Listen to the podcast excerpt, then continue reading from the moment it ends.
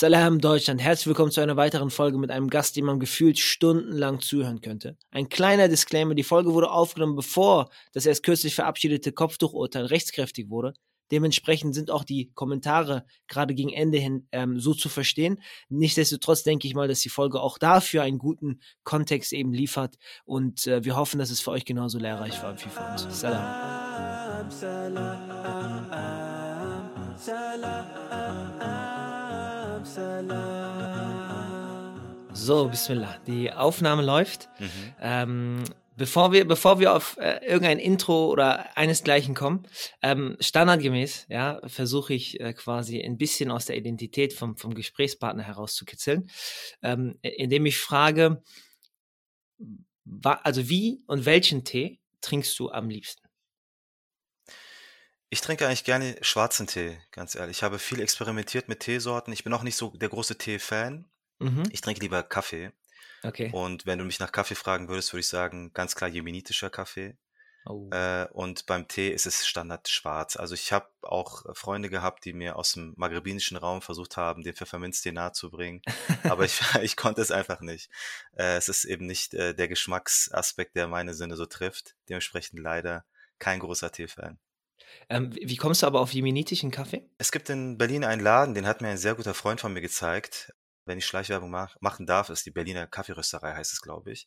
Okay. Und die hatten einen sehr schönen Kaffee und da durfte man vor Ort einfach auch mal probieren und schauen. Und neben dem äthiopischen Kaffee, den ich sonst immer trinke, ähm, war da der jemenitische Kaffee, der mir sehr gefallen hat. Und seitdem, immer wenn ich da irgendwie in diesem Laden war, habe ich mir den jemenitischen Kaffee geholt. Und ich glaube auch im Jemen, der Kaffee soll relativ bekannt dafür sein. Ne? Dementsprechend mm. ist das wohl auch unter Kennern dann normal. Ich behaupte keiner zu sein, aber ich kann es geschmackstechnisch nur bestätigen.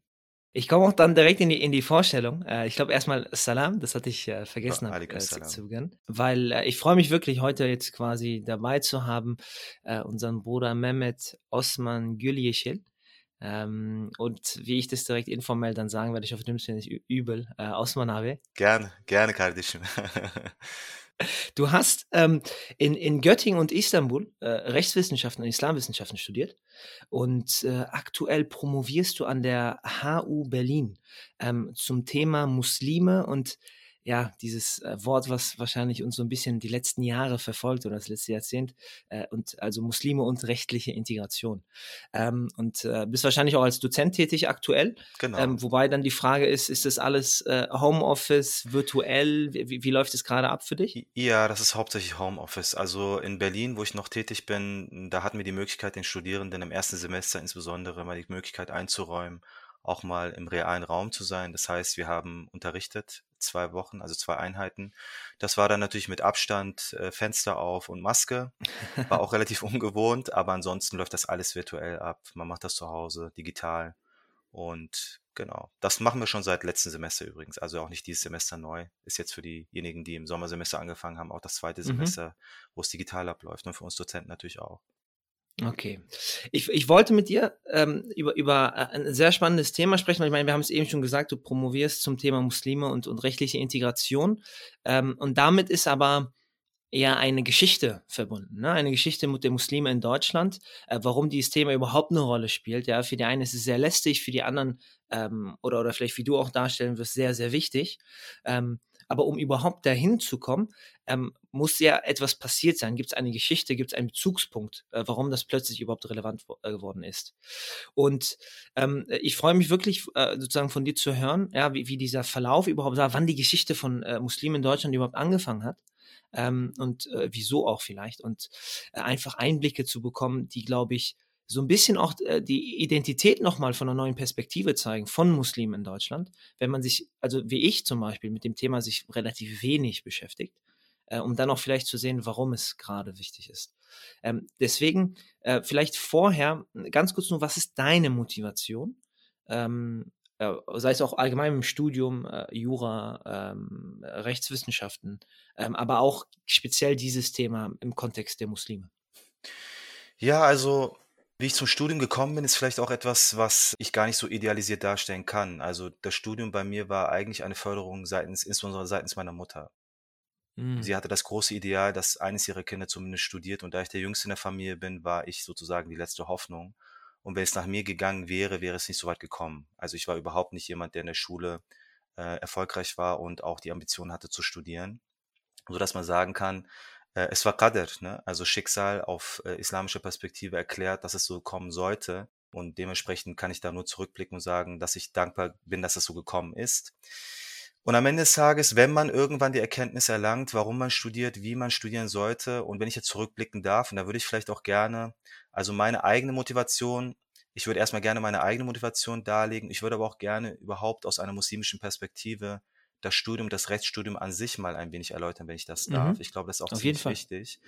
Aus meiner Perspektive war es so, dass ich irgendwann diese intellektuelle Erleuchtung hatte. Das hört sich jetzt sehr spektakulär an, aber das ist wirklich so, weil Davor war es relativ stumpf, wie ich studiert habe.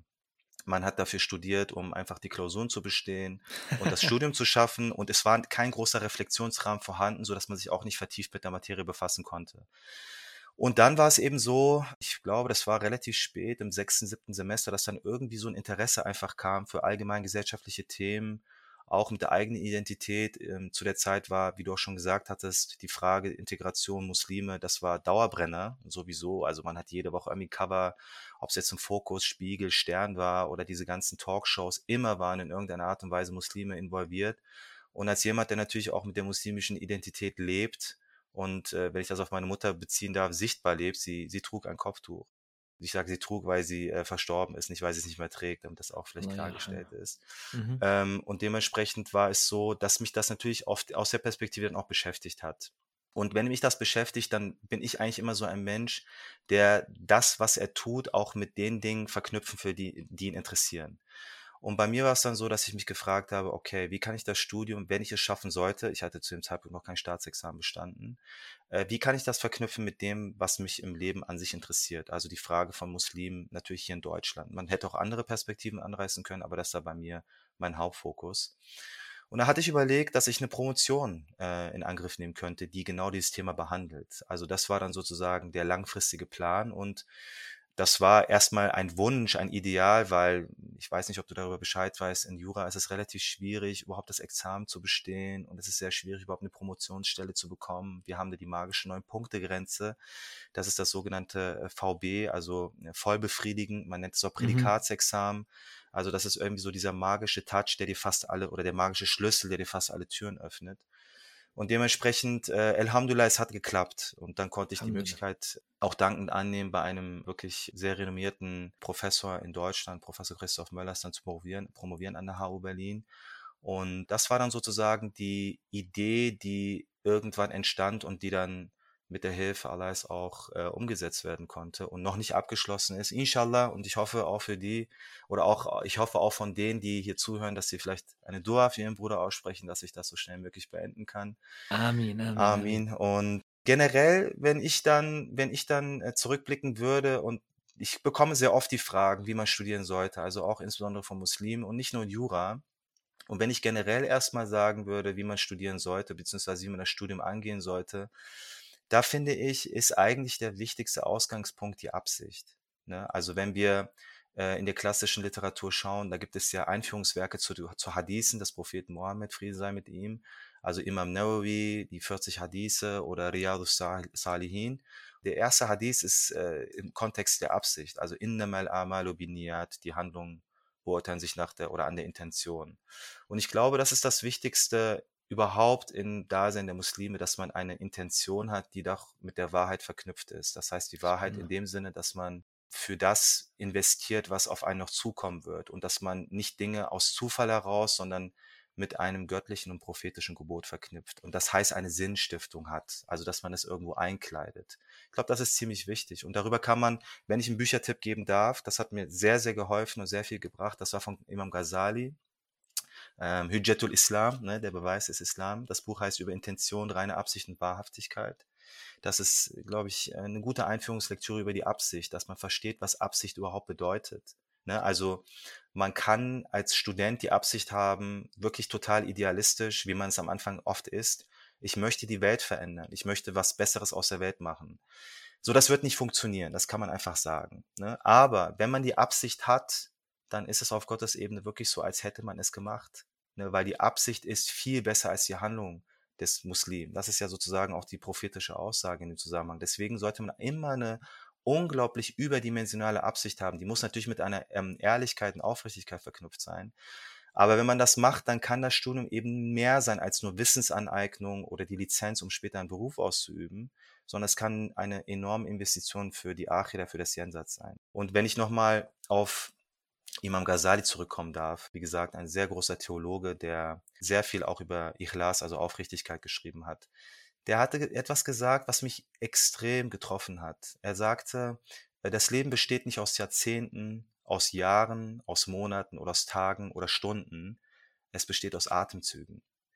Und jeder Atemzug ist ein Diamant, der, wenn er einmal verwendet wurde oder aufgewendet wurde, eben nicht mehr zurückkommt. Das heißt, auch im Studium sollte man sich darüber dessen bewusst sein, dass man natürlich die Möglichkeit hat, sich selber kennenzulernen. Ne, man hat Möglichkeiten, unglaublich tiefgründig nachzudenken. Also die islamische Terminologie spricht davon Tafekkur, also das tiefgründige Reflektieren, Nachdenken. Und ein Hadith besagt ja auch, dass wenn man sich selber kennt, den Schöpfer kennt, man arafa nafsahu faqad arafa rabbahu, ne? Das ist ja ein, also ein Ideal, ein Zustand, der durch Raum und Zeit gewährleistet wird. Man muss die Möglichkeit haben, eben diese Reflexion durchzuführen. Und ich glaube, wenn man im Studium neben der Möglichkeit der intellektuellen Wissensaneignung, der persönlichen Weiterentwicklung eben auch das nutzt, dann kann das Studium natürlich auch noch was ganz, ganz anderes sein. Dann ist es eben nicht dieses, ach, ich habe jetzt wieder einen Schein und ich hoffe, ich kriege jetzt mein BAföG und ich habe dies und ich habe jenes, sondern es ist dann ganz anders. Ne? Es hat eine ganz andere Dimension erreicht und das geht nur durch ähm, mentales Training.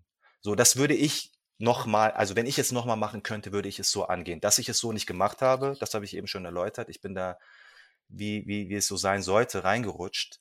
Aber wenn ich äh, eine, eine ähm, aufrichtige, hm, einen aufrichtigen Rat geben darf, dann würde ich das auf jeden Fall so wiedergeben, dass man das Studium aus einer Perspektive wie dieser angeht, erstmal.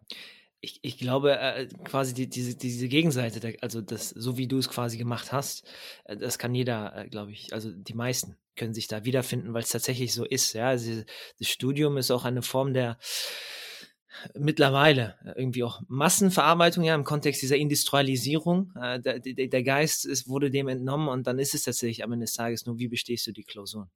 Äh, ich, ich musste lachen, ja, ähm, weil du, weil, weil du dieses, wer sich selbst kennt, erkennt Gott, ähm, Zitat gebracht hast. Das, das sind in, in mehreren Folgen vorher auch schon gekommen. Ja, man kommt immer wieder auf diesen Punkt zum Selbstreflektieren, mit sich selber zu beschäftigen. Ich glaube, das ist wichtiger als mehr denn je. Ähm, ja, gerade auch in, in einer Zeit, wo man versucht, sich äh, mit anderen zu beschäftigen oder nach außen hin zu präsentieren, das Phänomen Social Media.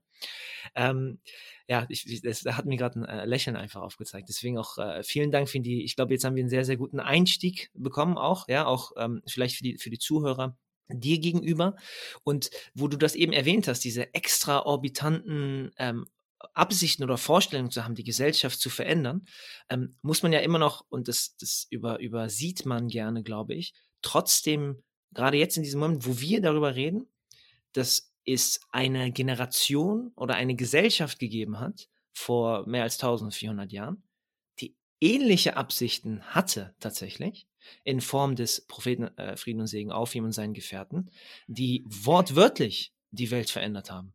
Aus einer kleinen, äh, also vergleichsweise kleineren Halbinsel heraus mit Mitteln, die noch weniger waren als die wir haben. Aber genau diese Generation oder diese Vision oder diese Absicht, ähm, äh, die die hatten, ist ja de facto der Grund, warum wir gerade miteinander sprechen und warum Menschen diesem Gespräch vielleicht zuhören, weil sie einen Bezug haben zu dieser Religion. Ja? Das heißt, irgendwann mal hat diese Botschaft, die in dieser Halbinsel, ähm, der arabischen Halbinsel war, äh, nach Deutschland gefunden. Ne? Und ähm, äh, ich, du hast äh, die Zahl im, im, Vorfeld mich schon genannt, aber ich will dich trotzdem nochmal fragen. Ähm, hast du auch äh, oder äh, gibt es eine bestätigte Zahl, wann das das erste Mal passiert sein könnte oder sollte? Ja, also es gab äh, in, insbesondere im deutschen Raum äh, relativ frühe Be Bezugspunkte zum Islam. Also wenn man sich da die Lektüre mal anschaut und die äh, wissenschaftlichen Arbeiten, dann war es wohl um das achte Jahrhundert tatsächlich schon in mhm. Paderborn. Da gab es schon politische Berührungspunkte es gab auch schon Geschenke von den damaligen Herrschern aus der muslimischen Welt und man hat zu Beginn natürlich auch, das war wahrscheinlich die Motivation der Anfangszeit, versucht jeglichen Eckpunkt der Welt, wenn möglich, zu erreichen. Das heißt, im 8. Jahrhundert war das schon wohl der erste Bezugspunkt. Im 9. Jahrhundert gab es auch ein paar Ansätze. Ich weiß nicht, ob das verifiziert ist. Das ist auch nur, was ich gelesen habe. Es findet aber seinen Einklang eher im Mittelalter, wenn wir das sehen. Und das hat natürlich auch was zu tun mit den Kreuzzügen. Also dann kommt eher, hm, dann fängt eher das negative Kapitel an mit den Kreuzzügen und den Versuchen sozusagen mit den Kreuzrittern im Orient dann die berühmt-berüchtigten Kreuzzüge in, in, Kriege umzuwandeln und dann mhm. äh, eine politische Macht auszudehnen. Das erfolgte, da, die Reaktion darauf, insbesondere mit einer sich etablierenden Macht sozusagen, also in Form der Osmanen, sorgte für eine gewisse Angst natürlich auch dann in Europa, wenn man sich das anschaut, insbesondere in Deutschland, da war von der Türkengefahr und der Türkenfurcht und es gab die ganzen Gebete von Luther, wenn man sich das mal anschaut. Es gab den Türkenkalender, dann äh, gab es sehr, sehr viele Druckerzeugnisse, vor allem die ersten Druckerzeugnisse überhaupt. Es gibt ja Theorien, dass sogar das erste Druckerzeugnis ein Pamphlet war, was sozusagen über den Islam aufklären sollte. Das heißt, in dem Zeitpunkt war das äh, Verhältnis da eher von einer gewissen Spannung getrieben, aber auch von einer theologischen Interpretation man war der Ansicht, dass die Türken, die Türken waren das Synonym für Muslime. Mhm. Ähm, bis heute noch teilweise. Bis ja? heute noch zum Teil, genau, die Türken vor Wien und so weiter und so weiter. Also das hat man äh, immer noch. Aber man war der Ansicht, dass äh, im Mittelalter, wie gesagt, dass die Türken und damit die Muslime ein, eine Bestrafung Gottes sind weil man vom Christentum sozusagen hm, abgefallen war, beziehungsweise die Religion nicht mehr auf die Art und Weise praktiziert hat, wie es sich gehört hat und ich meine, im Christentum gibt es ja auch das Konzept des Antichristen, was bei uns äh, Messi halt Dajjal heißt. Und mhm. man war der Ansicht, der Dajjal, das sind dann sozusagen äh, die Muslime, die dann einfach kommen und einfach mal die Christen mhm. wieder ähm, auf religiöser Ebene zu ihrem Ursprung zurückführen sollen. Und das war, äh, das waren die ersten, das waren die ersten theologischen Erfahrungen. Aber es ist auch sehr interessant, dass in, in den Anfangsphasen auch der antisemitische Bezug nicht, äh, zu, nicht gefehlt hat. Also es gab einen Reformator, Humanisten, äh, Philipp Melanchthon, der mhm. klassifizierte beispielsweise die Türken, also die Muslime wieder, aufgrund ihrer Re Religionspraxis, die ähnlich ist, also beispielsweise die Knabenbeschneidung, als rote Juden ein. Der hat die gar nicht als Muslime bezeichnet, sondern rote Juden. Und das ist dann natürlich auch interessant zu sehen, wie dann, hm, also man hat ja sowieso schon, äh, wenn Sie sich einfach mal die Skulpturen bei Luther etc. pp. anschauen, wie da der Bezug zu ähm, Juden und dem Judentum war, hat man sozusagen noch eine zusätzliche Religionsgruppe dann äh, vor sich stehen, die man ähnlich klassifizierte ne, ab, und dann abweichen. Und das kann man natürlich weiterverfolgen, diese ganze Entwicklung. Irgendwann erreicht es die Kultur und die Philosophie. Natürlich die Aufklärung hat auch einen gewissen Bezug auf die Religion genommen die war unterschiedlich. Die, die war von, von äh, verschiedenen Perspektiven her zu beurteilen. Auf der einen Seite hatte man sehr großes Interesse. Das weiß man schon, glaube ich, über, über mehrere Jahre, dass Goethe ein großes Interesse für den Islam hatte. Dann gab es äh, weitere ähm, inspirative Schriften, Gustav Weiß, Tausend eine Nacht, wobei das natürlich auch sehr verzerrt ist. Man hatte Leibniz, den Philosophen, das war relativ negativ geprägt, der auch vor der Gefahr der äh, islamischen Übernahme hindeutete. Oder ähm, dann gab es ähm, Friedrich Rückert, ne, die wie auch wieder einen positiven Ansatz er hatten. Und es gab äh, enorm interessante ähm, Aspekte, die ich persönlich entdecken konnte. Also äh, es gab einen, ich glaube, er war, er war, Pas, er war Pastorssohn und er war, er war Lehrer. Das ist äh, von Lappe. Karl von Lappe müsste er, glaube ich, heißen. Und er hat ein Gedicht beispielsweise geschrieben, Mohammed und die Katze. Und als jemand, der Katzen sehr mag, hatte ich das gelesen und ich fand das total interessant, weil dieses Gedicht äh, zusammengefasst, das können Sie mal googeln, Mohammed und die Katze, dann dürften Sie es finden. Da geht es um eine Situation, das ist ein Hadith, in dem überliefert wird, dass der Prophet Friede sei mit ihm, mit seinen Gefährten, tief reflektierend und tief unterhaltend äh, in einer Runde saß und auf seinem Gewand äh, ist dann eine, äh, eine kleine Katze eingeschlafen auf dem Gewand des Propheten. Und da kam der Gebetsruf und der Gebetsruf bedeutet, dass äh, man sich äh, auf den Weg zur Moschee macht und das äh, Gebet verrichtet. Und da schlief nun jetzt mal die Katze auf dem Gewand des Propheten. Und äh, der Prophet beschloss, diesen Teil des Gewandes abzuschneiden, damit die Katze nicht aufwacht. Ah, und ist dann zum Gebet gegangen und auf dem Rückweg, vermutlich, als die Katze dann weg war, hat er es wieder dran genäht. Und äh, das hat Karl Lappe in seinem Gedicht umgesetzt. Ne? Also das ist äh, unglaublich, wie er das sagt. Das kann, es deutet darauf hin, dass es sich hier um eine Auseinandersetzung mit dem Islam handelt, die schon tiefgründiger ist, wenn man überhaupt auf solch einen Hadith stoßt. Das heißt, das Interesse war da. Es war jetzt natürlich nicht mehr theologisch geprägt, sondern eher kulturell. Die Vorteile, die es gab, waren dann nicht mehr theologisch, sondern philosophisch, aber auch das Interesse war dann sehr, sehr groß und das Interesse ging dann so weit, dass sich das auch in universitären Einrichtungen wiedergespiegelt hat. Genau, be bevor wir da hinkommen jetzt, ich habe die wirklich sehr, sehr äh, äh quasi, äh, auf Englisch sagt man excited, gespannt quasi zugehört. Ähm, wenn ich jetzt quasi reflektiere, ja, über, über die Punkte, ähm, dann habe ich aber das Gefühl, von Anfang an äh, war so Angst ein, ein mit einhergehender Ton ne, in all dem. Ähm, vielleicht bis auf die Ausnahmen, die du jetzt äh, genannt hast, von äh, berühmten äh, Persönlichkeiten wie äh, Goethe oder andere. Ähm, aber äh, dieses Thema Angst, ne, und das dominiert ja heute den Diskurs auch. Angst vor Muslimen, Angst vor Islam, Angst vor Islamisierung und all das, was damit einhergeht. Hm, das, das, das prägt das doch. Das ist so verwurzelt, würde ich doch behaupten, dann, wenn, wenn du das quasi jetzt gerade so skizziert hast. Ja, also ich glaube, historische Kontinuitäten gibt es immer.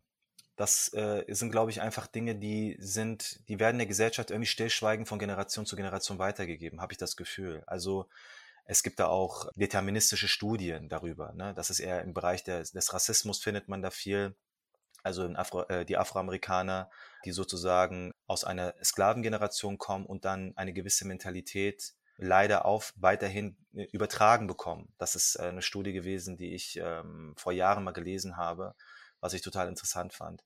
Also es gibt da einen gewissen Aspekt, der mh, hm, mitgetragen wird und übertragen wird. Und ja, also Angst ist immer so ein Ding. Ne? Wenn wir uns das anschauen heutzutage, wir sprechen von Islamophobie, und wir reden von Vorurteilen und wir reden von Ausgrenzung und wir reden von Feindseligkeiten, finde ich, äh, müssen wir auch ein wenig aufpassen. Also mit dem Konzept der Islamophobie kann man auch alles blockieren. Das finde ich zum Beispiel auch nicht richtig.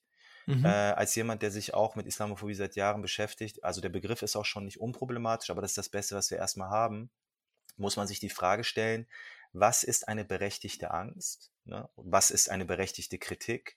Und wo fängt Hetze, Diskriminierung und Feindseligkeit an? Also ich denke, es ist völlig klar, wenn es in physische Aktivitäten umschlägt oder wenn es in Beleidigungen umschlägt, dann ist es klar, das ist ein Aspekt, der geprägt ist von Hass, wahrscheinlich eine, gemischt mit einer gewissen Furcht, aber auch, das darf man auch nicht vergessen, es ist auch eine gewisse Industrie. Also es gibt Menschen, die verdienen einfach sehr, sehr viel Geld daran. Islamophobia Industry, ne, vor allem in den Vereinigten Staaten. Ja. Das sind Menschen, die damit einfach ihren Lebensunterhalt verdienen. Das ist eben so. Und auf der anderen Seite gibt es die Frage, wie geht man mit dieser Angst und mit dieser Kritik um? Also Kritik müssen wir mit leben können. Das ist völlig normal. Also den gibt es auch innerislamisch, den muss es auch innerislamisch geben, wenn es um aktuelle Zustände geht. Ist es Kultur, ist es Religion, ist es tragbar, ist es nicht tragbar? Man muss auch damit klarkommen, wenn jemand sagt, für mich der Islam nicht die Religion Gottes, das ist nicht islamophob beispielsweise, das ist einfach eine religiöse Ansicht, die völlig legitim ist und wie du weißt, äh, ist im Islam die niederste Menschenkategorie, wenn man das so sagen darf, also moralisch gesehen, jene, die betrügt und belügt, das Nimunar Foucault. Ne? Also diejenigen, die sich nach außen so zeigen und intern ganz anders sind und die ganze Zeit irgendwelche geheime Vorbehalte haben. Das heißt, wenn Menschen eine Abneigung haben, aber dich als Menschen respektieren, ist das auch noch okay. Und ich hatte zum Beispiel da auch so eine interessante Erfahrung, wo ich gemerkt habe, dass man dem Menschen einfach auch eine gewisse Aufklärungsarbeit leisten muss, wenn ich sie erzählen darf. Und zwar war es so, dass vor knapp zehn Jahren war das, glaube ich, da war es hier in einer, in einer Kleinstadt in der Nähe meiner, meiner Heimatstadt, gab es eine Veranstaltung und da ging es eben um Fragen des kulturellen Miteinander, des religiösen Miteinander und so weiter und so weiter. Und ich hatte wirklich keine Lust, zu der Veranstaltung zu gehen. Und ich wurde okay. gefragt, bitte komm mit und das ist ganz wichtig und so weiter. Und ich so, okay. Und habe ich mich schnell angezogen, wir sind dahin. Und dann, wo, und da war ich auf so einem Podium auf einmal und die Leute reden über wirres Zeug und, also ich kann mich nicht mehr an die Details erinnern, aber es waren komplett abstrakte Dinge, die in Deutschland überhaupt keine Realität sind in Bezug auf den Islam. Und irgendwann ist mir der Kragen geplatzt und ich habe das Mikrofon genommen und ich habe gesagt, hört mal zu, wir als Muslime haben hier dieselben Ziele wie jeder andere Mensch auch. Wir wollen einfach ein zufriedenes Leben haben. wir haben keine Umsturzszenarien, wir wollen nicht das Land übernehmen, wir haben kein, also wir haben nicht äh, primär das, oder wir haben, was heißt primär, wir haben nicht das Interesse in irgendeiner Art und Weise äh, irgendeine Veränderung herbeizuführen. Also Veränderung in dem Sinne, ich meine, klar verändert man irgendetwas und wir wollen natürlich auch das Gute. Und das ist, wenn das Veränderung ist, klar will man die auch. Man möchte, dass es den Nachbarn gut geht beispielsweise ja. oder keine Ahnung, dass man der Gesellschaft was Positives zurückgeben kann. Du weißt ja ganz genau, wovon ich spreche. Du bist ja auch sehr aktiv in dem Bereich. Und dementsprechend habe ich dann gesagt, dass man da einfach mal ein bisschen den Ball flach halten muss und auch nicht so viel Paranoia schüren muss. Und das war so interessant. Am Ende stand ich da und man hat halt irgendwie Smalltalks gehabt mit Leuten, die einen nochmal auf die ganzen Dinge angesprochen haben. Und dann hat irgendwer an mein Jackett gezogen. Und ich habe mich umgedreht und es war ein sehr, sehr alter Herr, der mit seinem, mit seinem, äh, mit seinem Hut da irgendwie vor mir stand und meinte, wir bräuchten mehr Muslime wie Sie, dann hätten wir weniger Angst. Subhanallah. Und da habe ich gemerkt, also diesem Menschen kann ich jetzt gar keinen Vorwurf machen, auch wenn jetzt andere sagen würden, was soll das denn heißen, mehr Muslime wie Sie, der soll mal keine Angst haben. Nein, es ist, also Angst ist eine Emotion, die kann irrational sein. Ne? Wenn wir von Phobie sprechen, das ist ja eigentlich eine irrationale Furcht. Und die Furcht vor dem Islam ist irrational, völlig klar. Bei den Menschen, die wirklich eine Angst haben, die aus jahrelanger Propaganda geschürt wurde.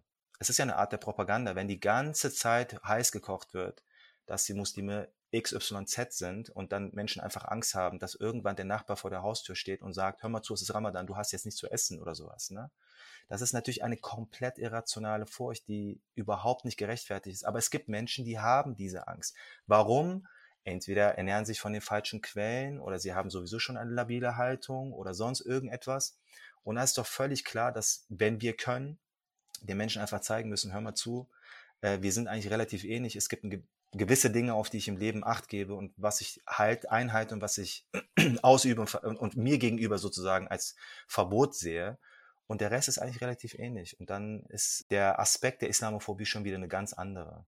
Das ist etwas, was meiner Meinung nach auch heutzutage so ein bisschen verloren geht, weil es zu sehr in diesen Aktivismus umschlägt, wo einfach nur noch ähm, so ein bisschen Frust ausgelebt wird, was ich auch nicht gesund finde, muss ich ganz ehrlich sagen. Es schlägt in, es schlägt, es schlägt in das andere Extremum um. Mhm, ja, also sicherlich, richtig, ne, genau. gibt es in dem Ganzen, gibt es äh, absolut legitime äh, äh, Fälle, wo man aktiv sein muss und irgendwo sein Recht da auch einfordert. Ja, gar keine Frage, aber ich kann diesen Punkt genau nachvollziehen, weil man sich da drin so ein bisschen verliert und dann auch seine Verantwortung äh, dann mhm. vielleicht übersieht. Dass selbst wenn die Person gegenüber, ja, ich meine, wir, wir sehen das ja aus der Geschichte dann äh, äh des Propheten Frieden und Segen auf ihn und, und aber auch über die Zeit hinweg, äh, ich meine, wenn wir es wirklich ehrlich meinen, ja, du hast angesprochen, nicht, dass wir uns nach außen hin als Muslime repräsentieren, sondern auch das wirklich sind, dann ist, gehört, geht ja damit einher, dass wir wirklich das Beste für die Person gegenüber wollen. Absolut. Ja. Und dazu heißt es dann, dass wir diese Person egal welcher Umstand da ist, versuchen möglichst mit diesem äh, guten Benehmen und guten Charakter auch dahin zu führen. Ja. Und äh, das geht dann so ein bisschen verloren oder ist vielleicht ein schwieriges Spannungsfeld auch einfach, dann abzuwägen, wo ist man jetzt hart und zeigt harte Kante und ja. äh, akzeptiert eine Sache nicht mehr als Kritik vielleicht oder ja. als Angst oder auch, wo man sagt, na gut, schau mal, wie in deinem Fall, wo dann jemand äh, zukommt und man sich dann auch, also da wird man auch irgendwo bodenständig, wenn so ein älterer Herr, der ein ganzes Leben hinter sich hat und sagt, schau mal, ich habe das mein Leben lang so nicht wahrgenommen. Und erst deine Worte jetzt haben mir gezeigt, äh, wie ich vielleicht zu denken habe. Äh, das zeigt es auch nochmal ähm, ganz, ganz stark. Ja, absolut. Also ich glaube auch, wenn wir in der islamischen Tradition schauen würden, würden wir so viele Beispiele sehen. Ich meine, jeder von uns ist, wenn er sich auf den Islam beruft, als Identität und als ähm, Charakteristikum schlechthin bei einem, Mensch, bei einem Menschen, der sich selber so versteht. Äh, da würden wir, würden wir auch einfach Handlungsanweisungen sehen. Ich fand zum Beispiel, äh, die Orientalistin Annemarie Schimmel hatte das so schön bezeichnet. Sie bezeichnet die Sunna als Imitatio Muhammadi. Ne? Also, dass wir uns mhm. wie der Prophet, Friede sei mit ihm, in den Lebenslagen ähm, verhalten, wie er es gemacht hat und gemacht hätte. Und da gibt es zum Beispiel einen Hadith, den ich äh, immer so bewegend fand, dass ein Nachbar von ihm, der nicht zum Islam, der nicht zum Islam konvertiert war und ein Problem mit dem Islam hatte, permanent äh, Müll vor seine Wohnung ähm, oder vor seine Haustür geschmissen hatte. Ne? Und das zwei, dreimal, vier, fünf Mal, wie oft, ich weiß nicht, wie oft das gemacht hat, aber oft gemacht hat. Und irgendwann kam der Prophet Friesa mit ihm aus der Tür raus und er hat keinen Müll gesehen. Und er dachte sich, da stimmt doch irgendwas nicht. Und ist zu diesem Menschen nach Hause gegangen und hat gemerkt, er ist krank und hat dann quasi einen Krankenbesuch gemacht. Ne? Also wir sagen Rahmatel lil Alamin, die Barmherzigkeit für alle Welten. Und das ist so, wie wir den Propheten verstehen. Und dann ist natürlich auch unsere Haltung in gewissen Aspekten eine andere. Also das Thema beispielsweise Karikaturen, was immer wieder warm gekocht wird. Da muss man sich die Frage stellen, ist das Kritik, ist das Phobie oder ist das eine Provokation? Also mhm. geht es da wirklich um Islam, beziehungsweise die Umstände, die gerade in der islamischen Welt existieren oder in islamischen Communities in Europa, wird es dadurch besser, indem ein Blatt wie Charlie Hebdo, was kompletten Profit daraus geschlagen hat. Ne? Ich meine, wenn Charlie Hebdo damals diese Zeitschrift mit den Karikaturen wirklich aus dem Ideal der Pressefreiheit gemacht hätte, dann hätten sie nicht so einen Kassenschlager gemacht aus der ganzen Nummer. Und wenn Sie mal in der Geschichte von Charlie Hebdo schauen, dann sehen Sie, dass das nicht die ähm, einzige, das einzige, das einzige Mal, wo ein Skandal äh, sozusagen aufgetragen ja, ja, wurde. Ja. Also der Genozid in Bosnien wurde da äh, auf perverseste Art behandelt oder ähm, Aylan Kurdi, äh, der kleine Flüchtlingsjunge, der in Syri der syrische Flüchtlings- oder irakische, glaube ich, war das, ne, aus dem Irak, der dann an der Küste in der Türkei ähm, verstorben ist, wo es dann hieß, ja, wenn er älter geworden wäre, wäre er sowieso ein Vergewaltiger geworden. Also wo dann die moralische Grenze komplett äh, einfach zusammengebrochen ist, äh, muss ich mich doch fragen, wenn ich jetzt zum Beispiel ein liberaler Geist wäre, also im Sinne des politischen Liberalismus, der vielleicht auch eine neutrale Weltanschauung hat, sind das die Stimmen, die für mich sprechen sollen, die meine Werte vertreten? Das ist doch eine Frage, die man sich auch mal stellen muss. Also ich will nicht, dass mich ein Hassprediger verteidigt. Ne? Auf gar keinen Fall. Ich möchte nicht, dass mich eine ignorante Stimme, die sich auch auf den Islam beruft, und die gibt es. Also da können wir auch nicht sagen, das gibt es nicht, das ist ein, das ist ein Mysterium. Ich möchte nicht von diesen Menschen vertreten werden. Und wenn es eine Situation gibt, wo ich mich ähm, erläutern muss oder erläutern möchte, weil ich muss nicht immer, aber ich kann immer, wenn ich es möchte, dann sage ich gerne, dass ich mit diesen Menschen nicht assoziiert werden möchte, weil mich das in keinster Weise repräsentiert. Aber da muss man auf der anderen Stelle auch fragen, sind diese Stimmen, die nur pöbeln und beleidigen und schimpfen und das als Aufklärung äh, beschmücken, auch jene Stimmen, die diesen aufklärerischen Geist wiedergeben wollen. Bei Kritik und Karikaturen insbesondere, man sollte sich mal die K Geschichte der Karikaturen anschauen. Karikaturen waren eigentlich Instrumente der Minderheit gegenüber der Mehrheit. Also man hat es gegen Macht ausgeübt. Und heute sind die Karikaturen gegenüber einer Minderheit. Also wenn wir in Deutschland von Muslimen sprechen, sprechen wir von knapp sechs Prozent, ne, die sowieso nicht ähm, gesellschaftlich auf einem Niveau ist, wie es beispielsweise in den Vereinigten Staaten ist. Also wir haben es hier mit einer, wie gesagt, 60er Jahren Arbeiter und heutzutage vor allem Flüchtlingsgesellschaft ähm, zu tun, die versucht in irgendeiner Art und Weise äh, Fuß zu fassen. Und da muss man sich die Frage stellen, äh, wenn wir nach der Demokratietheorie gehen, how the majority treats the minority, ist das, ist das wirklich so klug? Ne? Oder beziehungsweise ist das wirklich so moralisch?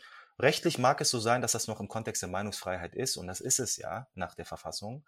Aber auf der moralischen Ebene können wir uns unterhalten, ähm, äh, muss das sein und was für einen Mehrwert hat das überhaupt, als dass es Leute mehr und mehr vielleicht sogar in eine gewisse Parallelwelt ähm, abgrenzen lässt. Ähm, ich meine, wir sind jetzt quasi geskippt, diesen Punkt 1961, mhm. hast du jetzt öfters mhm. genannt, mehr oder weniger, ähm, weil vielleicht äh, hat es sich so ein bisschen jetzt auch im, im deutschen Kontext ähm, so ein Stück weit intensiviert vielleicht, weil vorher war das ein, ein, ein theoretischer Kontakt mit dem Islam, ja, wie, du es wie beschrieben hast, und jetzt ist äh, ein, wie sagt man es, Massenkontakt vielleicht, weil massenweise Menschen aus diesem Kulturkreis, aus dieser, ähm, aus dieser anderen Welt auch äh, gekommen sind. Ähm, vielleicht mit, wahrscheinlich mit der Hoffnung, dass man sich nie mit denen beschäftigen muss. Mhm. Die äh, verrichten hier eine Dienstleistung und dann äh, hat sich das auch schon erledigt. Ähm, äh, was, also hat sich da etwas signifikant geändert ab 61 quasi, wo man dann wirklich wahrscheinlich äh, in, in der Gesellschaft auch Kontakt hatte mit seinem Arbeiterkollegen, seiner Arbeiterkollegin und so weiter. Ja, also die Phase seit 61 ist sehr interessant und da kann ich vielleicht auch einen biografischen Eckpunkt wiedergeben. Mein Vater ist selber 1969 äh, nach Deutschland mhm. ähm, auf, aus, aus Gründen der Wirtschaft eingewandert. Also zur Gastarbeitergeneration, also so wurden sie ja genannt, die Gastarbeiter. Zu der ersten Generation ähm, gehörte auch äh, mein Vater. Und von dem, was er mir erzählt hat, war es zunächst einmal sehr, sehr positiv, wie er aufgenommen und ähm, untergebracht wurde. Also es war sehr, seine Umgebung war sehr hilfsbereit. Ähm, sie wurden sehr gut aufgenommen und äh, es fehlt ihm sozusagen an nichts. Und dann war es eben auch so, dass dann die Familie nachzog. Und das ist eben auch das Schicksal von vielen gewesen, dass man nach 61, nach diesen ganzen Anwerbeabkommen, dann mhm. vor allem aus der Türkei, dann waren noch Tunesien und Marokko dabei, viele, viele äh, Menschen eingewandert sind und ähm, eben auch einen gewissen Beitrag geleistet hat für, die, für den wirtschaftlichen Aufschwung, der hier existiert hat. Aber es, von, es war von Anfang an auch ähm, begleitet von Vorurteilen, das kann man schon so sagen. Also mhm. ähm, man wollte zunächst erstmal äh, verhindern, dass die ähm, Familien nachkommen können. Also dann wollte man die Arbeiter einfach hier haben, arbeiten lassen, wir zurückschicken. Das war aber auch äh, die Intention der Arbeiter selbst, um, um es fair zu halten. Man darf jetzt nicht nur einseitig eine Schuld aufladen. Es war so, dass beide Seiten davon ausgingen, wir kommen oder mhm. sie kommen, arbeiten und gehen. Und das war ähm, zunächst auch so, dass viele zurückkehrten. Aber irgendwann eben mit dem Familiennachzug war es so, dass ähm, sehr, sehr viele Menschen dann nachzogen. Und ähm, ganz kurz vielleicht da, da einzuhaken, entschuldige, dass ich unterbreche, ich, ich finde es gerade nur spannend, weil das ist so was extrem Maschinelles, ja, im, im, Geiste der Industrialisierung auch, dass, dass, man, dass man auch diesen Gedanken einfach hat, ich gehe jetzt einfach mal irgendwo hin, ja, äh, verrichte eine Dienstleistung und komme wieder zurück. Und als, als hätte der, der Mensch, die Psyche, der Geist, ich, als, als würde das einfach mitmachen, ne? Ja. Weil, äh, ne, als würde man das ausblenden, welchen Effekt das auf jemanden haben könnte. Äh, und äh, das, das zeigt sich hier wieder einfach, wie, wie dieses ähm, äh, äh, wie es auch versucht oder teilweise jetzt wieder versucht wird zu integrieren. Man sieht es in der Arbeitswelt. Ja. Man braucht einen Sinn in dem, was man tut Klar. und Visionen schaffen und all das Ganze. Aber genau in der Phase hat es wahrscheinlich gefehlt, weil es war die Hoffnung da, dieser ja, Modellroboter, den man heute klar, hat. Klar. Ne? Mach was und dann geh wieder. Äh, es gibt eine Autorin, eine Akademikerin, Karin Hun heißt sie, die hat ein Buch, das heißt Nächstes Jahr kehren wir zurück. Und das war etwas, was eigentlich alle ähm, Gastarbeiterfamilien als Ideal hatten. Ne? Also sie kamen hierher und mhm. es war eigentlich das Ziel, noch ein Jahr arbeiten, noch ein Jahr arbeiten und noch ein Jahr arbeiten und nächstes Jahr kämen wir zurück. Und aus meiner Biografie kann ich nur sagen, das ging bis zu meiner Einschulung so. Also oh, 30 Jahre haben meine Eltern gesagt, nächstes Jahr kehren wir zurück. Deswegen finde ich diesen Buchtitel so prägnant, zwar mhm. simpel, aber das ist genau diese aufgeschobene und oftmals nie erfüllte Rückkehrambition dieser ersten Generation, weil im Türkischen hat man beispielsweise Deutschland immer als Gurbet bezeichnet, Rurba. Und das ist ja ein arabischstämmiger Begriff, der einfach die Fremde bezeichnet. Man mhm. hat mhm. diesen Ort auch irgendwo maschinell betrachtet. Ne? Man hat es mhm, gesehen mhm. als Ort, wo man hm, kulturell, sprachlich, religiös abgeschnitten ist, ähm, das irgendwie erduldet und irgendwann kehrt man zurück. Aber der Verlauf der Dinge ist natürlich anderer. Ne? Es, kommt, es kommt Familiennachwuchs hinzu, dann eröffnen sich bürokratische Probleme, es gibt die mhm. Schulpflicht etc so dass man zwangsläufig in die Gesellschaft irgendwo integriert werden musste, auf eine gewisse Art und Weise. Und äh, das sorgte natürlich auch für ein Unbehagen ähm, in, in der Gesellschaft hier, also auch in den Medien. Wenn man sich mal die Ausgaben vom Spiegel anschaut, beispielsweise äh, 1973, mhm. äh, in der Juli-Ausgabe, da steht dann, äh, die Türken kommen, rette sich wer kann. Ne? Und wow. da hat man sich die Frage gestellt, wird jetzt NRW, also Stichwort Duisburg und ähm, die ganzen Städte da in diesem Raum, äh, wird, da, wird das zu einem deutschen Harlem. Ne? Und Harlem war eben das Synonym für das gescheiterte, äh, die gescheiterte Suburbs, die innerstädtlichen mhm. Räume in den Vereinigten Staaten, wo einfach eine extreme Form von Armut, Ghettoisierung äh, und die ganzen negativen Begleiterscheinungen existierte. Und das hat man sozusagen damit in Konnotation gebracht. In den 70er Jahren wurde es dann einfach zu viel. Aber auch davor war es schon sehr interessant, das darf, das darf man, glaube ich, nicht überspringen. Äh, die Ressentiments nahmen ja schon in den 60ern zu, sodass die NPD in den 60er Jahren schon wieder Stimmen bekam. Ne? Also sie war in zwischen 66 und 68. Man muss sich einfach mal vorstellen. Die NPD nach 20 Jahren, nach, nach 45, knapp 20 Jahren danach in sieben Landtagen vertreten. Aber gut, 72 verschwand, verschwand sie dann von der politischen Landschaft. Oh, aber die Frage der Ausländer und der Türken insbesondere wurde natürlich auch von den politischen Establishments ähm, dann übernommen. Also ähm, wenn ich einen Sprung in die 80er machen darf, Helmut Kohl hatte Margaret Thatcher damals äh, mitgeteilt, dass er ähm, am liebsten die Hälfte äh, der Türken loswerden will und dafür sozusagen Gelder ähm, ihn anbietet, dass, dass zumindest von diesen 1,5 Millionen äh, so viele wie möglich ähm, zurückkehren werden. Das ist nicht passiert und äh, so wie es ist im Leben, man hat einen Plan, aber es gibt noch einen Plan über den Plan und äh, sie sind geblieben und äh, das war natürlich irgendwo auch vielleicht ein bisschen undankbar, weil man war, vor allem die Kinder waren zwischen den Stühlen. Wenn man vor allem geborene Menschen aus den 70ern kennt, dann sieht man, die sind irgendwie jetzt mittlerweile so ein bisschen angekommen, vielleicht auch durch ihre Kinder insbesondere, mhm. aber die waren sehr, sehr extrem zwischen den Stühlen. Und in den 80ern ähm, war es dann so, dass äh, das Ganze so weiterging. Also wie gesagt, da gab es diese Anpreisung, dass man zurückkehren sollte, aber das ist nicht passiert.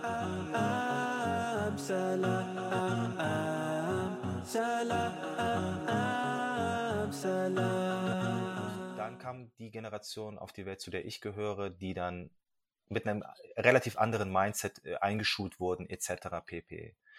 Und ein, ein, ein, eine große Schnittstelle war eigentlich die 90er aus zwei Gründen. Einmal sehr interessant, wenn man aus juristischer Perspektive beurteilt, die Gerichte gingen aus, dass diese Türken und Muslime noch zurückkehren werden, also 30 Jahre nach der Einwanderung, weil die Gerichtsurteile so formuliert wurden, insbesondere der koedukative äh, Sport- und Schwimmunterricht oder Klassenfahrtenfälle. Da hatten die Gerichte, die Verwaltungsgerichte sehr großzügige Urteile pro Muslime ähm, ausgesprochen, also pro muslimische Eltern, die insbesondere nicht wollten, dass ihre Kinder in Klassenfahrten oder im Schwimm- und Sportunterricht mitmachen. Da war der Ton eigentlich, ja, die werden doch sowieso zurückkehren. Also, so what? Ah, was, für eine, was für eine Integration brauchen die nicht? Und dann werden die sozusagen in ihrem eigenen Kulturkreis wieder das ausleben können, äh, was sozusagen bei ihnen gang und gäbe ist. Und irgendwann hat man gemerkt, mh, hm, die gehen, glaube ich, doch nicht. Ne? Und ähm, das hatte uns damals Peter Altmaier im Bundestag, wir waren mal im Bundestag bei ihm eingeladen, in der Gruppe von ähm, türkischen und muslimischen Studierenden, Promovierenden, also Stipendiaten waren wir da, das war vor drei Jahren. Und er meinte, 1996 haben die sich zum ersten Mal den Gedanken gemacht, was können wir eigentlich tun, um diese Bürger, die hier leben, an diesem gesellschaftlichen Leben besser partizipieren zu lassen. Und das war wohl eine übergeordnete politische ähm, Gruppierung von relativ jungen Politikern. Also da waren Grüne und Sozialdemokraten und Christdemokraten alle dabei, die sich dann immer einmal die Woche in, in der Pizzeria oder so getroffen haben. So hat er uns das erzählt. Ja, und dann sieht man wirklich tatsächlich, dass das Thema Integration Islam eine Rolle gespielt hat.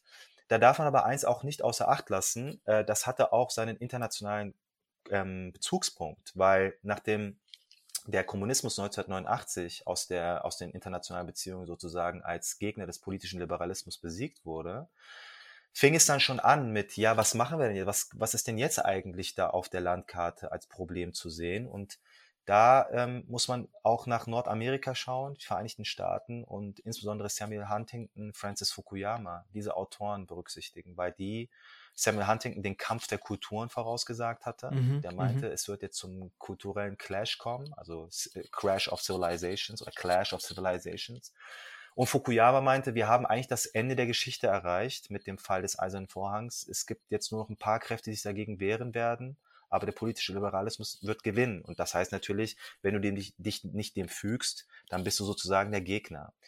Und äh, das spielte dann auch ein bisschen rein. In Deutschland war es dann insbesondere auch Bassam Tebi, der dann viel zu Euro-Islam und der Frage von muslimischer Integration und von der Warnung der Muslimen und so weiter gesprochen hat, so dass in den 90er Jahren so ein Gefühl der Unsicherheit war. Ich kann mich an die Zeit erinnern, dass die Religion eigentlich keine große Rolle gespielt hat. Mein Türkensein war viel wichtiger. Also, dass ich türkisch bin, ähm, war wichtig. In den Schulen sollte ich meinen kulturellen Beitrag leisten, wenn wir dann irgendwie mal so ähm, so Kochwochen gehabt haben oder wenn irgendwie was, äh, wenn, wenn die Schule irgendwie Wohltätigkeitsorganisation für die Schule gemacht hat, dann durfte ich halt auch Bördeck von meiner Mutter bringen, ne? zum Beispiel so etwas.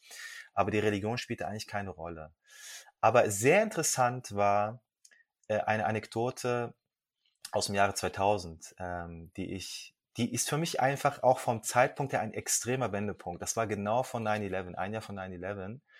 Und äh, es war Ramadan und ich glaube, ich war sehr laut in der Klasse. Und ich habe auf die Warnung meiner Lehrerin einfach nicht gehört. Und sie meinte irgendwann, weißt du was, ich rufe bei dir zu Hause an.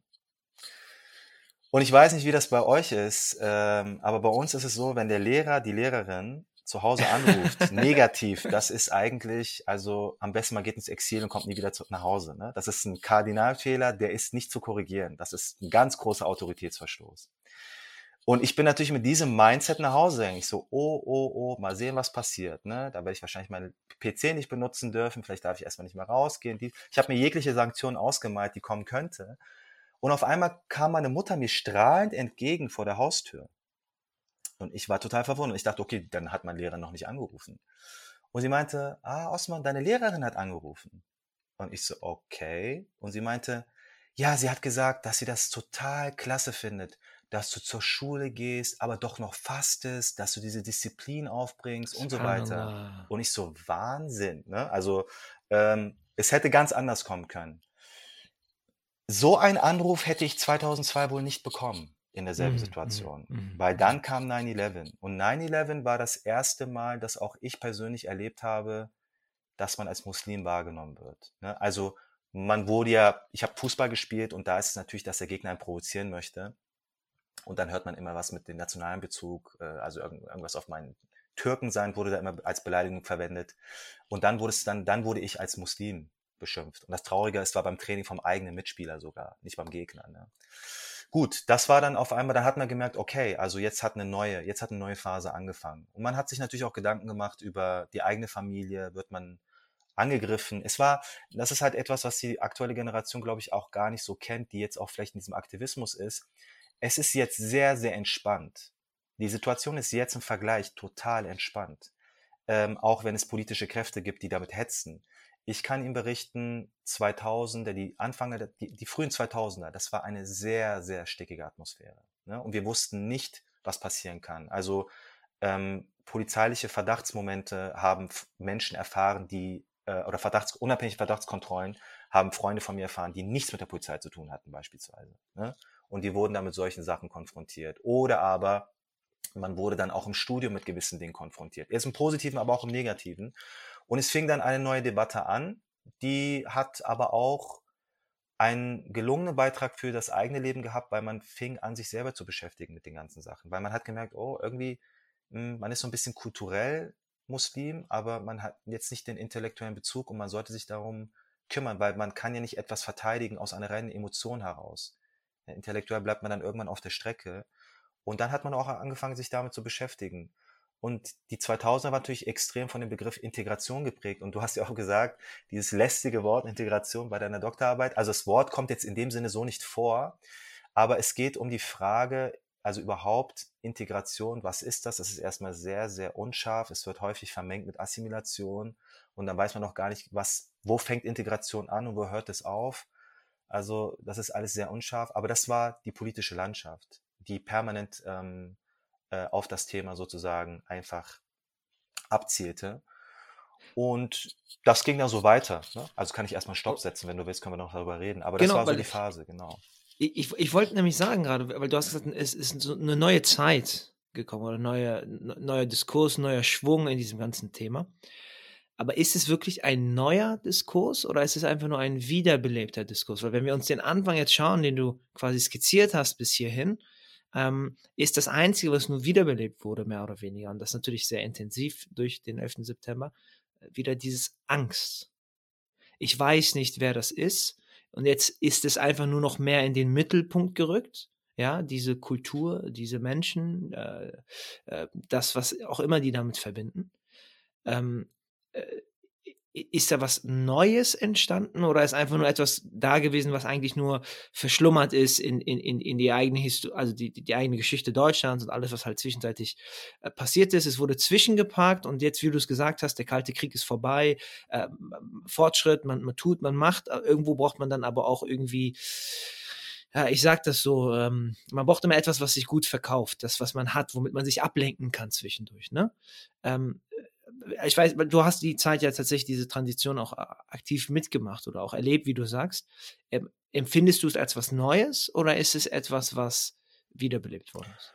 Also ich glaube, da darf man die Macht der Bilder auch nicht kleinreden. Also wenn, hm, ich, es ist halt immer so diese Frage, weißt du, was du an 9-11 gemacht hast? Ich weiß es tatsächlich. Ne? Ich saß im Wohnzimmer und mein Kollege hat mich angerufen, meinte, mein Klassenkamerad, schalt mal den Fernseher an, gucken, was gerade passiert. Und da habe ich das auch gesehen. Und dann wusste man zunächst erstmal nicht, was passiert. Und das ist etwas, was einen Schockmoment hervorgerufen hat, weil es immer so diese latente Angst gab von den Muslimen, die in irgendeiner Art und Weise was verheimlichen, irgendwann mit der Sprache rausrücken werden in Form der Gewalt. Und jetzt ist es eben passiert. Und die Mitteilung war an die Rest der Welt, ähm, wir müssen gegen die Achse des Bösen vorgehen und ihr macht alle bitte mit. Und es wurde unterschwellig auch gesagt, Mitglieder des Achse, der Achse sind auch bei euch drin. So, und dann wurde natürlich mit diesen ganzen Bildern enorm gespielt. Also, wenn man sich die ganzen Cover anschaut, die Medienwissenschaftler haben das ja ähm, wirklich ähm, sehr, sehr ausführlich ausgearbeitet. Da wurde mit jeglichem Bezug ähm, operiert, die die Angst hervorrufen kann. Sei es Berichterstattung, wo es dann eine gefährdende Musik im Hintergrund gab, sei es eben, wie gesagt, diese ganzen Cover, wo dann einfach ein finsterer Blick eines Mannes, einer Frau, eine Massenansammlung von Muslimen war und dann die Islamisierung. Immer schwarz und Genau, man hat Christian Wolf mit einem Fest und einem, einem türkischen Schnurrbart karikiert und so weiter. Also man hat da versucht, irgendwie was Böses herbeizurufen. Und ich finde am Ende des Tages, es hat sich ja gar nicht bewahrheitet. Ne?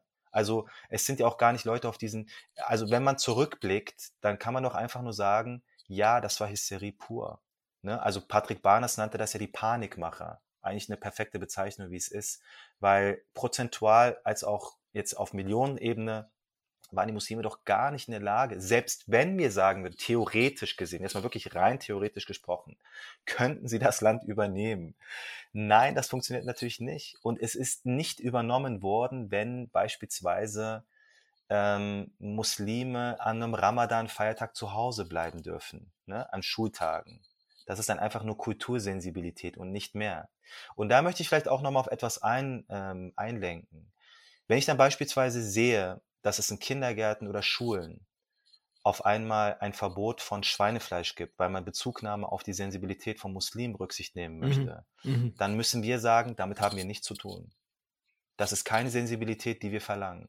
Wenn es erlaubt ist und legitim ist, nach einer Weltanschauung eine gewisse Nahrungskost zu sich zu nehmen, dann sage ich nicht, das darf hier nicht sein. Ne? Also das ist etwas, wo wir auch ein bisschen ähm, aufpassen müssen, dass wir nicht vereinnahmt werden. Nach dem Motto, ja, aus Rücksicht von Muslimen gibt es diesmal kein, keine Jesus-Skulptur, in, in, der, in, der, in der Schulklasse für das Christentum, für die christliche Feier. Wenn das die christliche Feier ist, dann ist es eben so. Aber ich werde bestimmt nicht sagen, Schule, ABC, mein Kind kommt nicht zur Schule, wenn das und jenes passiert. Dass es vielleicht freigestellt werden kann oder sonst irgendwelche anderen Alternativen oder dass es aufgeklärt wird oder dass ich mein Kind aufkläre, das ist doch eine andere Frage. Mhm, Aber dass mhm. man da nicht irgendwie immer wieder sagt, wir müssen Rücksicht auf die nehmen, wir müssen Rücksicht auf. Und ich höre dann Dinge, ich habe noch nie von einer muslimischen Familie gehört, dass sie nicht möchte, dass es in der Mensa kein Schweinefleisch gibt. Was ich gehört, was ich gehört habe, klar, ist, dass die ähm, vegetarisches Fleisch gerne hätten. Das zu, bereitzustellen, ist doch kein großer Akt und das ist kein Argument für eine kulturelle Übernahme. Ja. Es gibt hier keine kulturelle Übernahme, es gibt hier keine fünfte Kolonne, das ist alles Quatsch. Das muss man ganz einfach sagen, weil ich komme aus dem, aus dem Mitten dieser Religionsgemeinschaft. Ich habe, ähm, ob es Religionsgemeinschaften im Sinne der Moscheegemeinden zu tun ist oder zu tun gehabt oder wenn es die ganzen muslimischen Familien sind, die, die meine Freunde sind oder meine Familie selbst, kann ich nur davon sprechen, dass das, was passiert ist, einfach nur eine Hysterie war, die leider, wenn wir uns die Abzahlen, äh, Absatzzahlen anschauen, erfolgreich genug war, äh, sonst hätte man wahrscheinlich nicht darauf weiter rumgeritten und am Ende des Tages sich nicht als Wahrheit herausgestellt ist. So dass ich dir zustimmen würde, es ist irgendwo eine Version 2.0 von dem, was schon mal da war, natürlich mit den Mitteln der modernen Technologie, die enormen Einfluss auf das Unbewusstsein hat. Ne? Das darf man auch nicht vergessen. Also ich glaube, da haben die Leute einfach eine große Angst mit sich getragen. Und ich kann dir, ich kann dir von Menschen, also ich, mir fallen Menschen ein, die waren islamfeindlich, wirklich feindlich. Aber sie haben ihren Urlaub in der Türkei gemacht und sie haben ihr türkisches Essen oder ihren Döner gegessen und sie haben Sendungen geguckt mit Bezug zur türkischen Kultur, aber sie hatten eine Feindlichkeit. Das war eine, Ko es war für mich niemals erklärbar, warum das passieren kann. Aber der Mensch ist natürlich auch ein komplexes Wesen, deswegen, ähm, ich weiß es nicht. Ich bin da auch nicht sehr schlau geworden aus dieser Situation, ehrlich mhm. gesagt.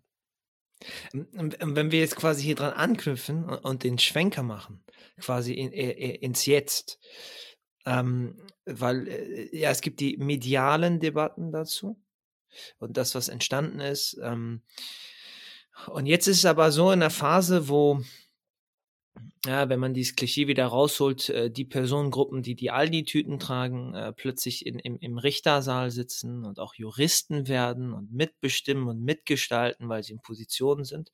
Ähm, und und äh, ja, da hat man ja dieses, dieses klassisches Argument, äh, als die äh, ne, Frauen mit dem Kopftuch, sage ich mal, äh, nur in der Reinigung waren, war alles gut, weil da hat jemand gesehen und ein Ding gemacht und jetzt sind sie dort bewusst proaktiv. Das, was eben bemängelt wird, beispielsweise, sind nicht gebildet, äh, äh haben keine, äh, keinen Zugang zu, zu, zu, zur eigenen Entfaltung und so weiter und so fort. Und genau, die sind jetzt mitten ähm, in der Gesellschaft und, und, und machen und bestimmen mit.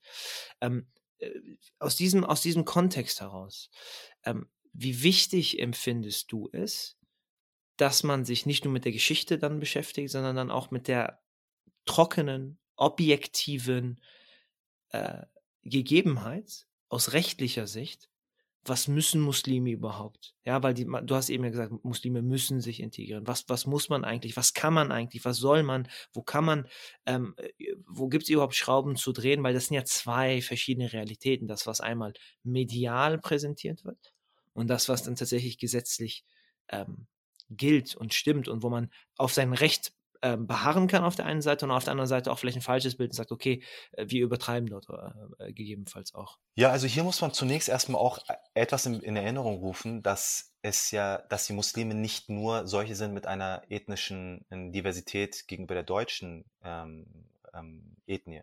Es gibt ja sehr viele deutsche Muslime, die Generationen zurückgehen einfach deutsch sind. Also man sagt ja Bio-Deutsch sozusagen.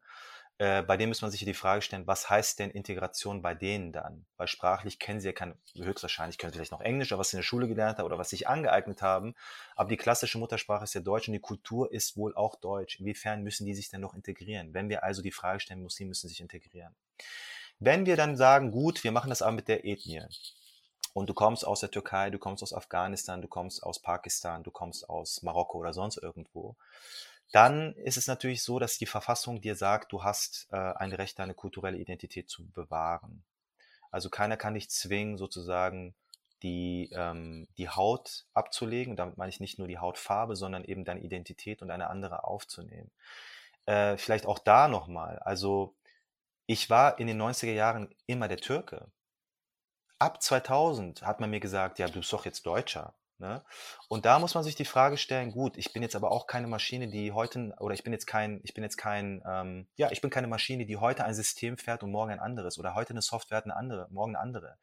Ich bin nicht so sozialisiert worden. Ne? Also mir hat man nicht das Gefühl gegeben, dass ich ein Deutscher in dem Sinne bin. Rechtlich bin ich es, ich bin deutscher Staatsbürger, ja. Aber man hat mir immer das Gefühl gegeben, du bist Türke, aber okay. Habe ich oft gehört. Von meinen besten Freunden habe ich das gehört. Das war gang und gäbe. und ich habe denen es auch nicht übel genommen, muss ich ganz ehrlich sagen. Das war eben so eine gewisse Form der Ignoranz. Ich war auch der Einzige im Kindergarten, in der Schule, im Fußballverein. Ich habe das alles durchgemacht. So, und heute ist es eben so, dass man ähm, äh, jetzt an diesem Punkt angekommen ist. Also erstmal muss ich erstmal sagen, vielleicht auch für die neueren Generationen, es ist viel normaler geworden, einen Muslim in seinem mm, Sportverein, in seiner Schulklasse, oder in seinem Arbeitsumfeld zu haben. Das war bei uns nicht der Fall. Ne? Und man mhm. sieht es vor allem in der populären Kultur, was ich jetzt eigentlich leider nicht so gut finde und äh, gerade wie es präsentiert wird, eigentlich gar nicht äh, einladend. Aber ähm, es gibt ja immer so diese ähm, äh, Wörter des Jahr Jugendwörter des Jahres. Ne? Und da war es ja mal so, dass vor ein paar Jahren das Wort Babbo das Wort des Jahres war. Und Babbo ist eine ist eine Form der Ansprache, die insbesondere die kurdischen, unsere kurdischen Mitbürger in, in der Türkei kenne ich das sehr gut vor allem, dass die äh, ihre Großväter und Väter mit Babo ansprechen. Und wenn man sich heute die Jugendkultur anschaut, dann ist sie ja hauptsächlich in Deutschland, wenn man das so sagen darf, ähm, schon orientalisch geprägt, sei es von der Ernährung, sei es von der Art und Weise, als auch von ebenso ähm, Praktiken wie, die, wie der Shisha-Rauchen und so weiter. Äh, so dass es relativ normal geworden ist, diesen, diesen Touch zu haben.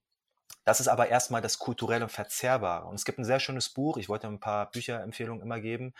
Das Buch heißt Skandal der Vielfalt. Das ist von einem ähm, Soziologen aus äh, Bielefeld, Volker M. Heinz. Und er sagt, er zitiert, also das Buch heißt Skandal der Vielfalt. Und er sagt, Vielfalt ist erstmal gut, wenn man es verzehren kann. Ne? Also wenn es Nahrung ist, wenn es irgendwie Kleidung ist. Aber es wird zum Problem, wenn es sich in irgendeiner Art und Weise gesellschaftlich bemerkbar macht und dazugehören möchte. Und ich glaube, Mhm. das ist der Punkt, an dem wir irgendwie sind. Also auf der einen Seite ist es irgendwie normal, äh, eine Person aus diesem Raum oder wenn wir es ethnisch oder wenn wir es kulturell einschränken, in seinem Umfeld zu haben. Aber auf der anderen Seite möchte man gucken, wie weit soll es denn gehen? Dass die Lehrerin jetzt mit Kopftuch unterrichten kann, ist ein Akt von oder ist ein Kampf gewesen, also Kampf im Sinne von Anerkennungskampf, Claim, nicht, dass es wieder falsch verstanden wird. Das ist ein, auch ein ähm, juristisch-soziologischer Begriff, die Anerkennungskämpfe, Anerkennungsanstrengungen, Claim. Ähm, das hat ja auch über ein Jahrzehnt gedauert.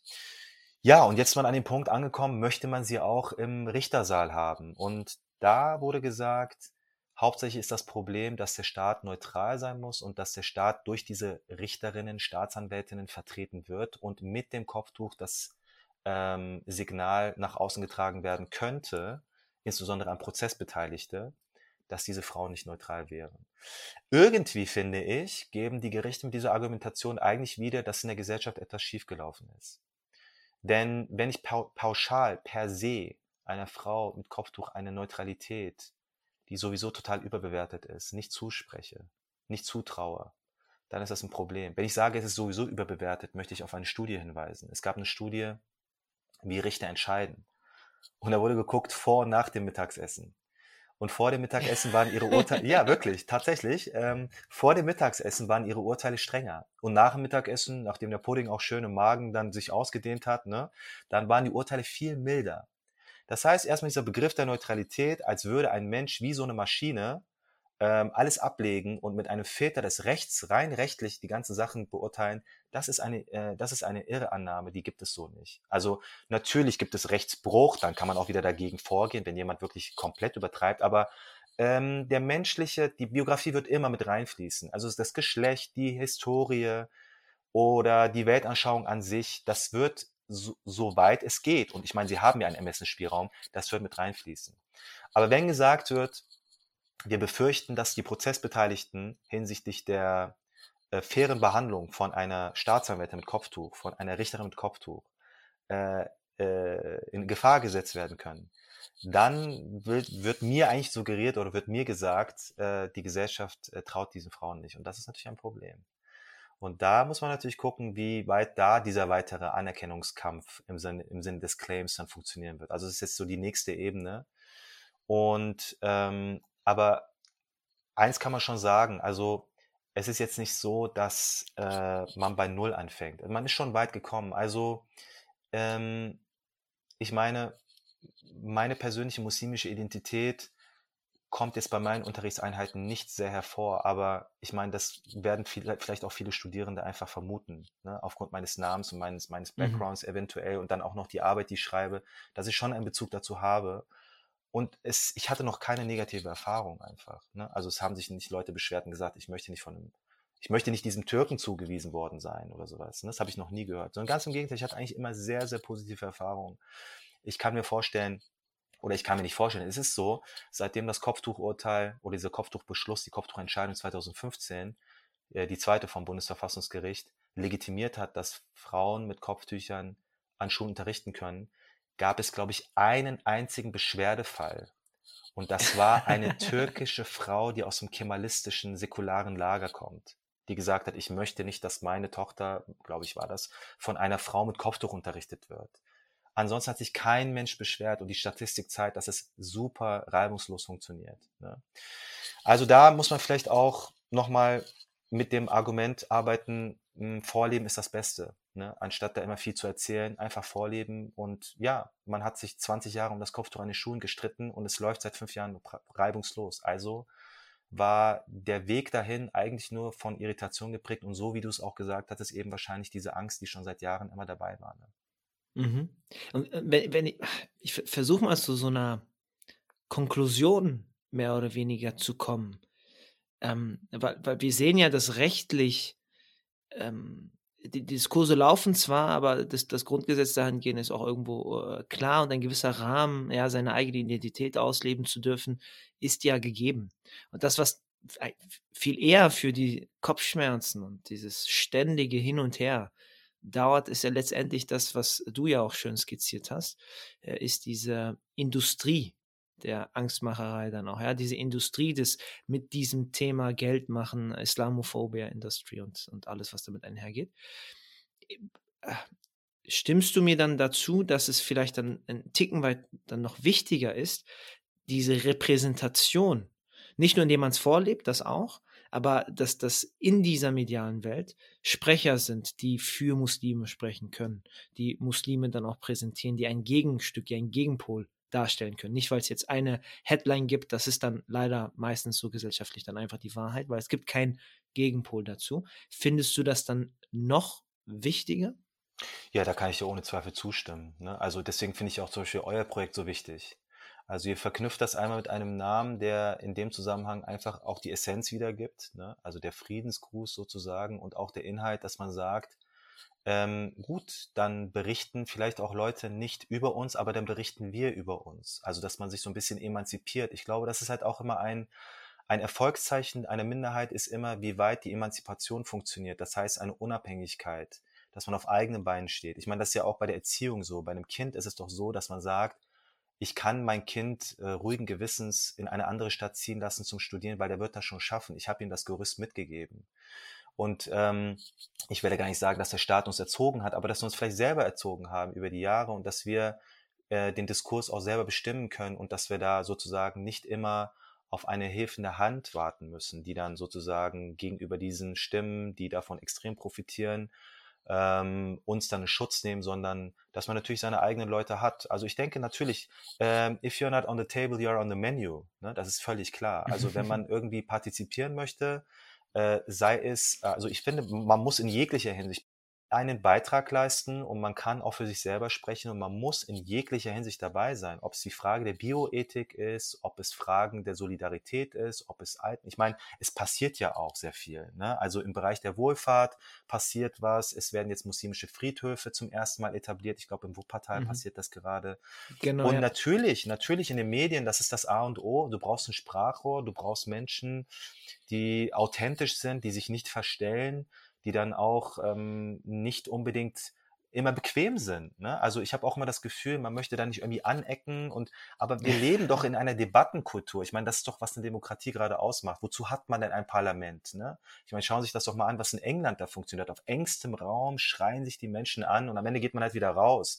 Und diese, dieses Selbstbewusstsein muss man auch haben, dass man dann einfach äh, nicht immer in einer Verteidigungsposition ähm, ist, sondern auch sagen kann, nee, das ist, ja, das ist religiös gesehen bei uns eben so und Schluss. Also Schluss in dem Sinne, dass man sagt, ähm, ja, nee, aber es gibt da noch so eine Mindermeinung, die sagt dies und jenes. Ja, aber wer lebt denn nach großartig nach dieser Mindermeinung? Klar gibt es, es gibt, also, wenn man einmal mal in die Theologie einsteigt und vor allem in die Rechtspraxis des Islam, Fiqh, dann sieht mhm. man unglaublich viele Meinungen. Aber es gibt eben die Mindermeinung der Mindermeinung. So ist es ja im deutschen Recht auch die gibt es, aber die wird nicht praktiziert. Und dann kann man schwer damit argumentieren und sagen, ja, aber es gibt eben noch die Meinung, sondern dass man sich auch seinem eigenen Spirit treu bleibt. Und da einfordert, auch in der Hinsicht respektiert zu werden. Und die Verfassung, wie du schon gesagt hast, die räumt das ein. Wir haben die Religionsfreiheit, die ist sehr extensiv, sowohl innen als auch außen. Dann gibt es die Pressefreiheit, von der kann man auch sehr enorm profitieren, um seine eigene Meinung kundzutun die Meinungsfreiheit sowieso. Und das sind Tools, das sind ja auch unsere, das sind ja auch unsere Rechte. Ich meine, vielleicht auch zum Abschluss etwas, was äh, ich total interessant fand. Ähm, ich hatte ähm, mal einer Dame die Verfassung vorgelesen. Also zwar die Artikel. Die Dame war relativ mhm. alt. Muslimische Frau, hatte keinen Schulbesuch, also hatte keine Bildung genossen, war eigentlich Analphabetin, hatte sich das Lesen, Schreiben selber beigebracht. Und ich habe die, ich meinte so, soll ich dir mal ein paar Normen aus der Verfassung vorlesen? Und sie meinte, ja, mach doch mal, mach doch mal ruhig. Und da habe ich halt vorgelesen, Versammlungsfreiheit, Artikel 8, Artikel 5 Meinungsfreiheit, Artikel 4 Religionsfreiheit, Artikel 3 Gleichheit und so weiter und so weiter. Und diese Frau hat nicht gesagt, was liest du mir da für einen ungläubigen Text vor oder sowas. Sie hat gesagt, Subhanallah, das ist ja wie bei uns im Islam. Ne? Sie hat es aus ihrer Perspektive mit Wohlwollen so gesehen. Ich finde, da ist so viel Weisheit dahinter, dass wir einfach die Dinge weil die Verfassung ist ein Dokument, ein Text, der erstens interpretationsoffen ist, aber zweitens auch sehr viel Raum lässt für alle. Wir können das doch als eigene verstehen. Wir müssen es doch so als eigene verstehen. Das ist dann eben auch als Form dieser rechtlichen Integration gemeint, dass man sagt, ja, ich bin, ich bin ein Bürger dieses Landes, ich bin Staatsbürger dieses Landes, das sind meine Grundrechte Und diese Grundrechte geben mir auch das Recht, an diesem Leben aktiv zu partizipieren und den Medienmachern sowieso.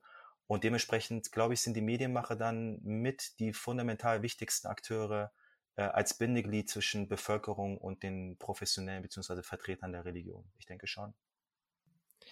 Ich glaube, äh, Osman Abe, mit ja. dem Abschlusswort können wir auch tatsächlich beenden. Sehr gerne. Ich bedanke mich herzlich ja, für, für die wunderschönen Einblicke.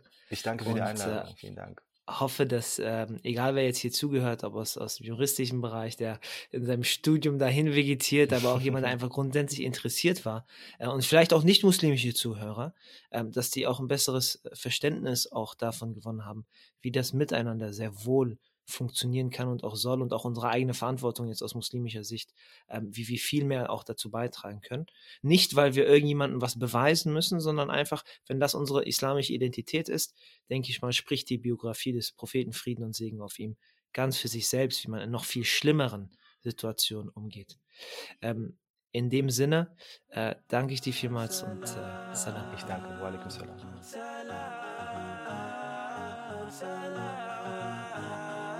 salam,